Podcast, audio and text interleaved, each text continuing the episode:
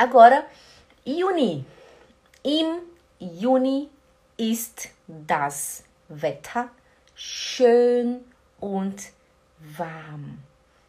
Im e Juni, sempre quando você for falar de mês, você fala sempre im.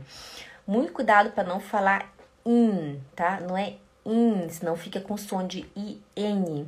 Aí a pessoa vai pensar que você está falando errado. É im, im.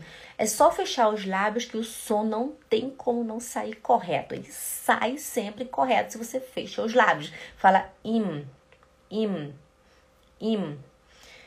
Im Juni, Juni ist das Wetter schön und warm. Im Juni ist das Wetter schön und warm.